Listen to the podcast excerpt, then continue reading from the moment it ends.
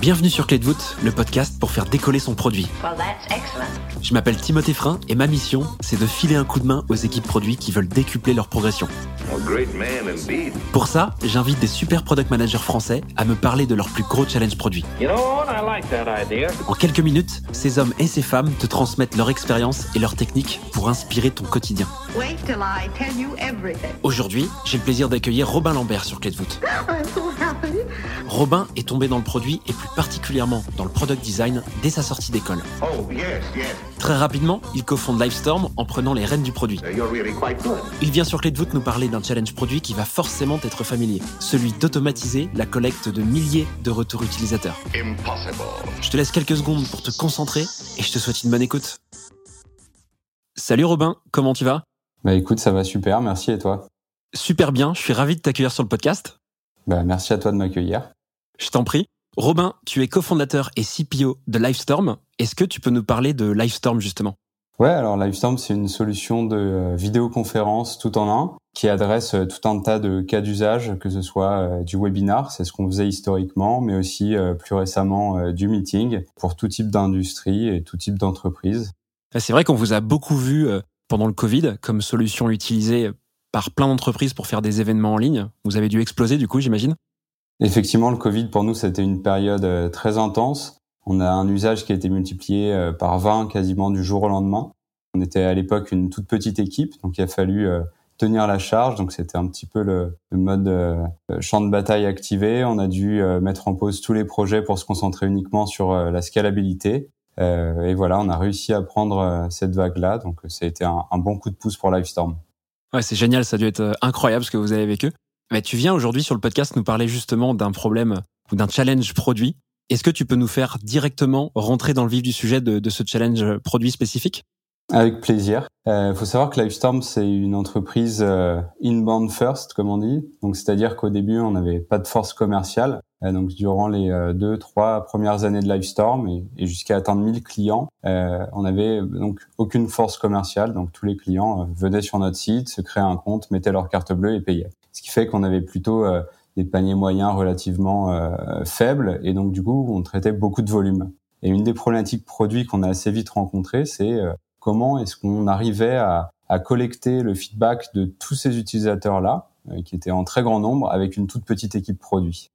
À l'époque, est-ce que tu peux nous faire un peu un état des lieux de justement un ordre de grandeur du nombre d'utilisateurs qui utilisaient Livestorm et peut-être en face bah, du nombre de personnes dans l'équipe produit? À l'époque, donc on est euh, fin 2017, je suis encore tout seul au produit. On doit être euh, une dizaine de personnes chez Livestorm. On a à peu près 300 euh, clients. On a à peu près 500 nouveaux trials par mois. Et voilà, donc tous ces utilisateurs-là qui ont plein de retours pour nous et qu'il faut qu'on collecte, qu'on trie, qu'on catégorise. Et par quels moyens ces utilisateurs vous font leur retour Quand tu dis que tu en reçois beaucoup, par quel canal ça se fait? Alors à l'époque, on fait même pas de démo produits en fait, on fait juste des démos euh, de produits groupés, donc sur euh, euh, les webinars en utilisant notre propre outil. Et donc on récupère lors de ces sessions de démos groupées pas mal de, feedback et aussi principalement via Intercom, qui est l'outil de live chat qu'on utilise. Donc on discute avec nos clients par ce biais-là, donc notre équipe support. Et même moi à l'époque, je fais encore un petit peu de support. Ok, donc via ces outils, via le support que tu fais euh, dans Livestorm, tu reçois plein plein de retours. Comment tu collectes ces retours? Alors à l'époque, on utilise un système euh, très basique. On a une, euh, une spreadsheet tout simplement. On liste les retours de, de, nos clients, on essaye de les catégoriser comme on peut avec des colonnes, mais ça devient vite compliqué de, de, suivre le rythme et surtout de catégoriser et d'analyser tous ces retours-là. Pour qu'on comprenne bien concrètement sur le Google Sheet, donc j'imagine que tu as un nom de client ou d'utilisateur ou alors un, identifiant. Qu'est-ce qu'il y a d'autre comme, euh, comme élément dans ce spreadsheet? Donc on a effectivement l'email de ce client-là, la nature de sa demande et du coup on le catégorise dans une, une catégorie on va dire préexistante. Ok, et donc ça devient problématique parce que j'imagine que ce que tu dis c'est que un Google Sheet ou un spreadsheet c'est pas forcément le meilleur outil pour pouvoir euh, catégoriser et utiliser ce feedback. À partir de quand tu considères que ça devient vraiment vraiment un problème? En fait, on a surtout eu euh, l'opportunité de commencer à utiliser un outil qui s'appelle Product Board, qui en était à l'époque euh, à ses tout débuts. Donc c'est Guillaume Simon, euh, CPO de Stuart, qui, qui, me parle de cet outil. je l'essaye et en, quelques minutes, bah, je comprends que ça va être vraiment un game changer pour nous. Ça va nous permettre de s'intégrer avec Intercom directement, de bien catégoriser nos, feedbacks et, et voilà, de faire un bien meilleur travail à ce niveau-là. Ok, donc c'est plutôt une opportunité, c'est-à-dire que quelqu'un te parle de product board, toi tu te dis que c'est quand même pas mal vis-à-vis de ce qui se passe sur Spreadsheet, mais t'es pas allé directement à la recherche d'un nouvel outil alors que tu vivais un peu ce moment où il y avait des, retours qui partaient de partout dans le, la feuille Excel, quoi. Effectivement, on avait on avait constaté le problème, on n'avait pas forcément de, enfin, la solution s'est présentée euh, sous nos yeux comme ça et ça tombait bien. Ok, super. Tu veux peut-être nous parler un peu de comment tu implémentes cet outil, puisque finalement, Product Board, c'est un outil qui va venir non pas euh, uniquement impacter la team produit, mais toutes les équipes finalement chez Livestorm. Comment ça s'est passé? Exactement. Donc Product Board, en fait, on a fait en sorte dès le début de l'utiliser d'une manière un petit peu particulière par rapport à ce que j'ai pu entendre euh, euh, des autres entreprises. C'est-à-dire qu'on on s'appuie sur nos équipes client facing, donc nos équipes commerciales, support, pour collecter le feedback, mais aussi le traiter. C'est-à-dire que nos équipes, euh, support, commercial, customer success, ont la responsabilité d'attacher le feedback à la bonne fonctionnalité. À quel challenge tu fais face une fois que tu décides de mettre en place euh, Product Board au sein des équipes? Alors le challenge, c'est qu'on a une base d'utilisateurs qui commence à devenir de plus en plus importante, une équipe produit qui euh, qui, s'étoffe, mais pas aussi rapidement que nos équipes euh, support. Puis après, une équipe commerciale qui arrive, on commence à aussi adresser des, des clients de type grand compte. On commence à avoir de plus en plus de feedback et le fait de se reposer en fait sur ces équipes-là pour traiter le feedback, ça nous permet de conserver une équipe produit euh, qui est euh, concentrée sur euh, sur ses missions principales et qui ne passe pas bah, les trois quarts de son temps à, collecter et processer du feedback puisque faut savoir qu'on collecte aujourd'hui près de 1000 retours par mois et qu'avec l'équipe qu'on a aujourd'hui d'une douzaine de, de personnes dans l'équipe produit, ça serait pas possible pour nous aujourd'hui de, traiter correctement tous ces, tous ces retours-là. Ok, et qu'est-ce que tu mets en place du coup comme chantier peut-être pour que toutes les équipes soient intégrées à ce produit? Parce que j'imagine aussi que c'est pas simple, hormis euh, le produit, de, de faire comprendre l'intérêt d'un tel produit, et surtout que ça nécessite que toutes les équipes bah, se loguent dessus, viennent euh, un peu de manière récurrente l'utiliser, alors qu'elles ont euh, déjà plein d'autres choses à faire. Qu'est-ce que tu mets en place concrètement? Tout à fait. Alors, il y a plusieurs choses qu'on a mis en place. Déjà, c'est de faire en sorte d'inclure euh, cette partie de la, de la collecte du feedback et du traitement du feedback directement dans l'onboarding des collaborateurs, donc euh, sur les fonctions sales euh, et support. Lors des sessions d'onboarding où moi je présente la partie produit de Livestorm, j'insiste bien et je, et je présente l'outil Product Board de manière assez poussée pour que l'équipe puisse voir l'intérêt. Donc l'intérêt, ça va être bien entendu de, de, collecter le feedback et un petit peu des, des votes, on va dire, pour des fonctionnalités, pour nous aider à prioriser, mais aussi de recontacter les clients ou les prospects le jour où on sort la fonctionnalité, de faire des analyses pour certains segments de clients, typiquement euh, pour nos équipes commerciales. Euh, je vais leur montrer euh, qu'on peut voir en quelques clics quelles sont les fonctionnalités les plus demandées par les par les grands comptes et ce qui pour elles est très intéressant parce qu'ils vont comprendre que en envoyant le feedback dans le product board, ça va nous permettre de mieux prioriser et à eux derrière de closer plus de deals. Quand tu dis que tu parles de product board dès l'onboarding de ton support client, c'est dès l'instant où vous recrutez quelqu'un chez Livestorm, vous parlez de product board, c'est ça?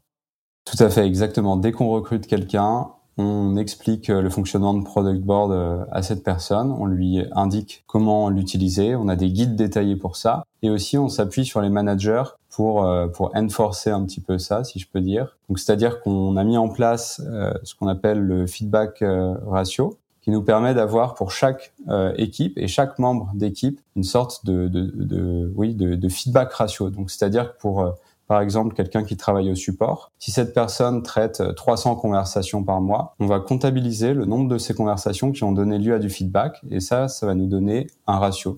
Donc, ce qui est bien avec ce ratio, c'est qu'il ne va pas être dépendant de la saisonnalité ou si par exemple une personne prend des congés et du coup va avoir moins de conversations sur un mois donné, mais en fait son ratio est censé rester euh, stable. du coup, ça nous fait une très bonne KPI sur laquelle on peut euh, qu'on peut mesurer et euh, sur laquelle on peut aller chercher des améliorations. C'est hyper intéressant cette partie de, de, feedback ratio. Comment tu fais dans l'outil pour dire que telle personne a remonté ce taux de retour? Est-ce qu'il y, y, a une rubrique ou une fonctionnalité qui est faite pour ça?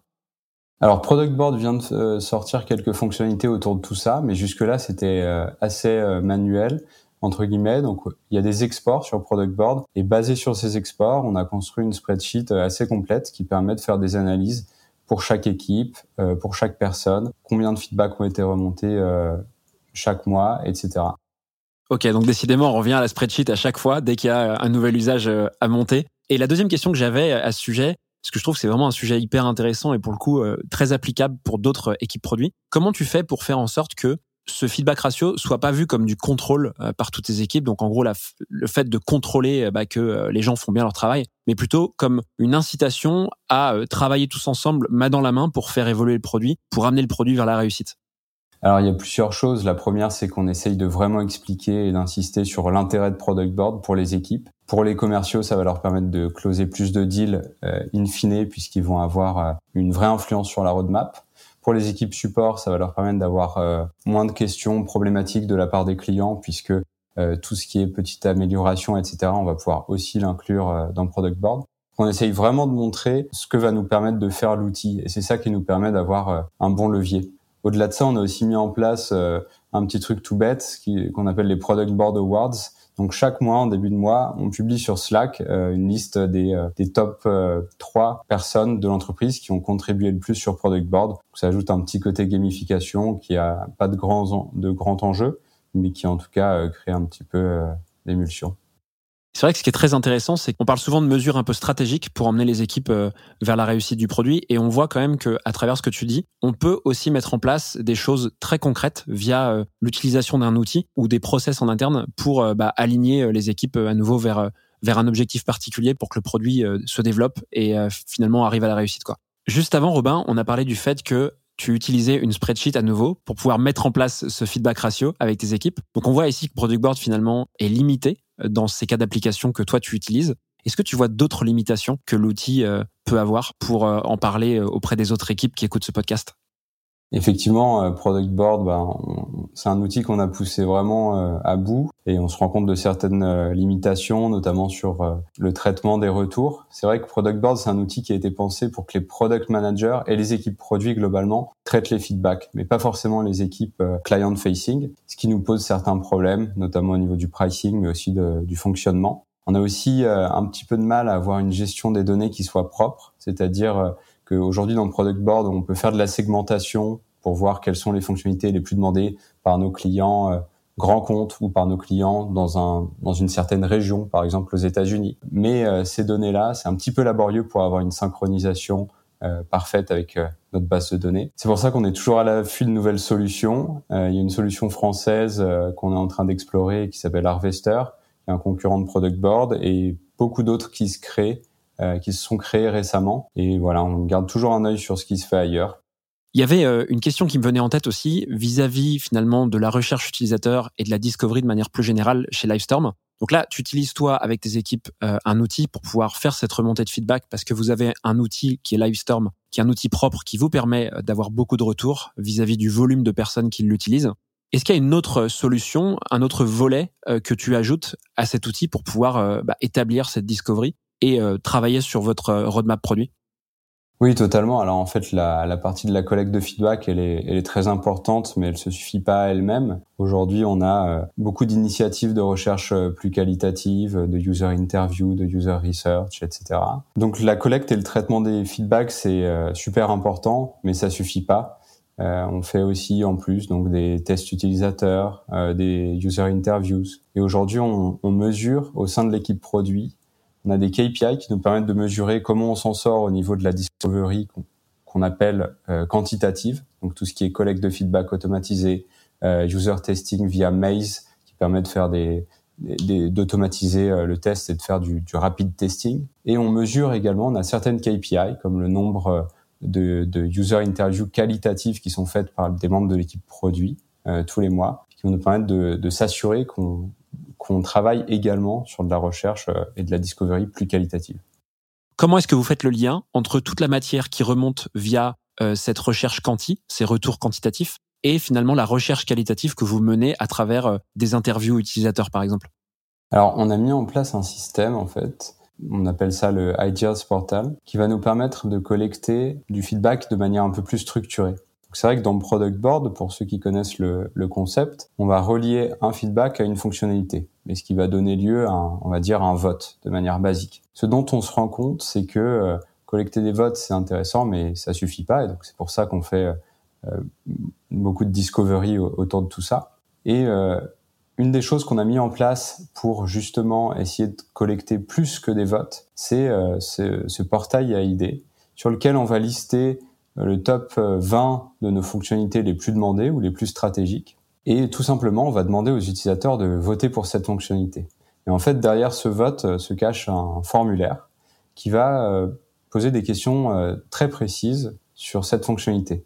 Je vais prendre un exemple pour illustrer. On a une fonctionnalité qu'on nous demande beaucoup, c'est le fait de pouvoir faire payer euh, les participants à un événement, que ce soit euh, un meeting, par exemple pour un, petit cours en ligne particulier, ou alors un événement de plus grande envergure, une formation de groupe, par exemple.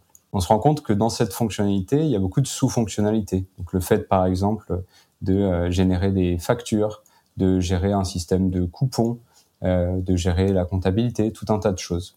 Et en fait, on va, via ces formulaires, récupérer de la donnée structurée sur ce que veulent vraiment les gens in fine. On essaye de commencer aussi toujours par des questions euh, très larges pour pas biaiser les, réponses. Et en fait, on affine de plus en plus. Et donc ça, ça nous permet à grande échelle de récupérer euh, de la donnée structurée qui va nous permettre euh, de nous donner plus de billes sur comment réaliser une fonctionnalité. Aujourd'hui, on a environ 15% de tous nos feedbacks qui sont collectés de manière totalement euh, automatique via ce portail, qui en est juste à ses débuts, et on espère augmenter ça euh, de manière euh, exponentielle sur les prochains mois. C'est hyper intéressant. Merci beaucoup pour, pour tout ça et pour les chiffres que tu nous donnes qui sont pour le coup super à, à avoir pour pouvoir comparer un petit peu les taux de retour. C'est jamais facile d'avoir ce type de, données en plus. Est-ce que tu dois compléter du coup des fois bah, ces questionnaires très quali qui sont du coup à mon avis beaucoup beaucoup de mots de la part des utilisateurs? Est-ce que tu complètes ça avec euh, de la pure recherche utilisateur en visio ou en physique ou par téléphone du coup? Ouais, bien sûr. Donc, comme je le disais, il y a des euh, interviews qui sont faites euh, par les personnes de notre équipe produit. Donc, pour le coup, on va vraiment venir creuser bah, tout ce qui a été déjà rempli sur le formulaire. Et donc, pour si on se pose encore des questions, de pouvoir faire émerger un petit peu des besoins, des problématiques, etc.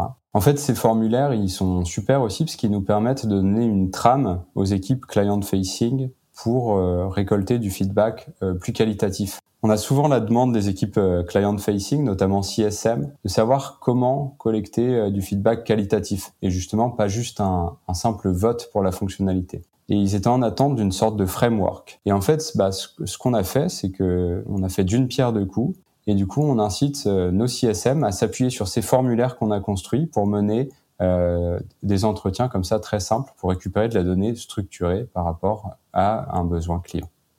Pour finir sur euh, tout ce flux de remontée de feedback, comment euh, toutes tes équipes font pour se repérer lorsqu'elles reçoivent un retour? Parce que souvent, quand on reçoit un retour d'un utilisateur, bah, il est plus ou moins écrit, on comprend pas tout, ou alors il est trop large ou trop restreint. Comment est-ce que tes équipes font pour faire en sorte que vous vous repériez lorsqu'elles remontent un feedback dans l'outil? Alors c'est une super bonne question. Du coup, les équipes client-facing, en fait, elles vont euh, petit à petit, au fur et à mesure du temps, connaître un petit peu toute notre base de ce qu'on appelle des features dans Product Board euh, et à, appréhender de mieux, en, de mieux en mieux tout ça. Il y a bien sûr euh, les fonctionnalités qui sont présentes sur euh, notre fameux portail AID, qui sont bien connues de tous, mais il y a souvent des, des, des fonctionnalités un peu plus profondes. Et auquel cas, du coup, tout simplement, l'équipe les équipes client-facing vont pinguer les product managers pour savoir où taguer telle ou telle fonctionnalité. Et voilà, au fur du temps, il y a un apprentissage qui va se faire. Ce qui est super avec ce système, c'est que ça permet aussi aux équipes client-facing d'avoir une connaissance euh, très profonde de tout ce qui est prévu, euh, en tout cas d'un point de vue euh, produit, tout ce qu'on planifie de faire, quelles sont les problématiques que rencontrent nos clients. D'ailleurs, dans le Product Board, on parle de features, mais on essaye de s'émanciper un petit peu de ça et plutôt de créer des, des, problématiques. Pour prendre un exemple très concret, dans Livestorm, on a la possibilité de partager des vidéos préenregistrées ou des présentations euh, PDF lors des événements. Il y a une sorte de, librairie qui permet de, récupérer ces médias. Il y a beaucoup de clients qui nous suggèrent d'avoir un système de dossiers pour organiser ces médias. Il y en a d'autres qui nous suggèrent un système de tags, d'autres un système de recherche plus approfondi. Donc nous, pour tout ça, dans Product Board, on va avoir une seule fonctionnalité, entre guillemets, qu'on va appeler meilleure gestion des, médias et qui regroupera tout ça. Qu'on essaye vraiment de se concentrer sur le problème plus que sur la solution et ça permet en fait de, vraiment euh, mieux identifier les problématiques et mieux répondre euh, aux problématiques de nos clients. Eh ben écoute, merci beaucoup Robin de m'avoir parlé euh, de Livestorm et de ses coulisses. C'était vraiment super intéressant et ultra concret, donc j'espère que ça en aidera plus d'un. Pour faire transition vers la fin de l'épisode, je vais te poser euh, les deux questions traditionnelles du podcast. La première, c'est est-ce que tu as retenu une leçon de ce challenge produit spécifique? Oui, clairement. Bah, moi, c'est une leçon que je tire de beaucoup de, de projets, on va dire, et de challenges, c'est que on doit vraiment penser euh, les process pour être scalable. Quand on est en startup, scale-up, on doit s'assurer que euh, tout ce qu'on fait va pouvoir être scalable dans le temps.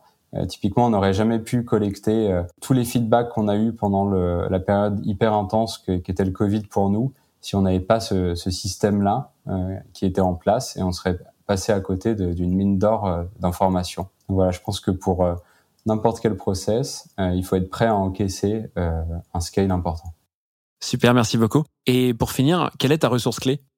Alors ma ressource clé, euh, c'est le compte Twitter de Shreyas Doshi, donc qui poste des, on va dire des, des threads de tweets hyper pertinentes à mon sens. Donc il arrive en quelques quelques lignes à décrire des à décrire des problématiques et apporter des solutions euh, sur, sur, des problématiques très profondes. Et euh, donc voilà, j'invite tout le monde à le suivre, c'est vraiment passionnant.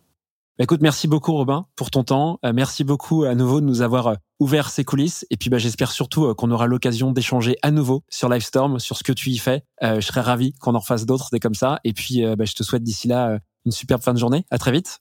Bah écoute, un grand merci à toi et c'était un plaisir aussi d'être là. Trop bien, merci beaucoup. À bientôt. Salut. Voilà, cet épisode avec Robin touche à sa fin. J'espère que ça t'a plu et surtout que tu as appris quelque chose que tu vas pouvoir réutiliser.